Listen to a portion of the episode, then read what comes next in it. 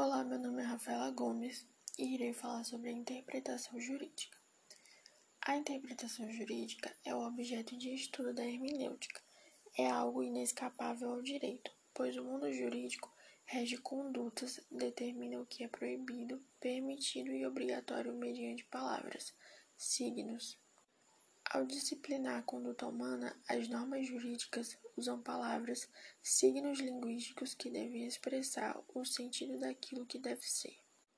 Para interpretar, necessitamos compreender, e para compreender, temos de ter uma pré-compreensão, constituída de uma estrutura prévia do sentido.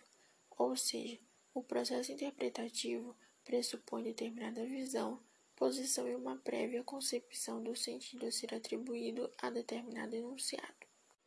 Interpretar é concretizar, realizar o direito no mundo dos fatos. É o processo por meio do qual o conteúdo e os limites de um enunciado jurídico, no caso lei, costume, jurisprudência, etc., são revelados e realizados no plano concreto.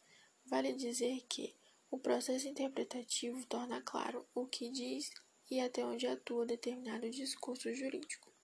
Desse modo, a interpretação atua como um processo de mediação entre o conteúdo semântico de uma norma jurídica e a realidade, cabendo-lhe explicitar o conteúdo e o alcance da norma jurídica analisada.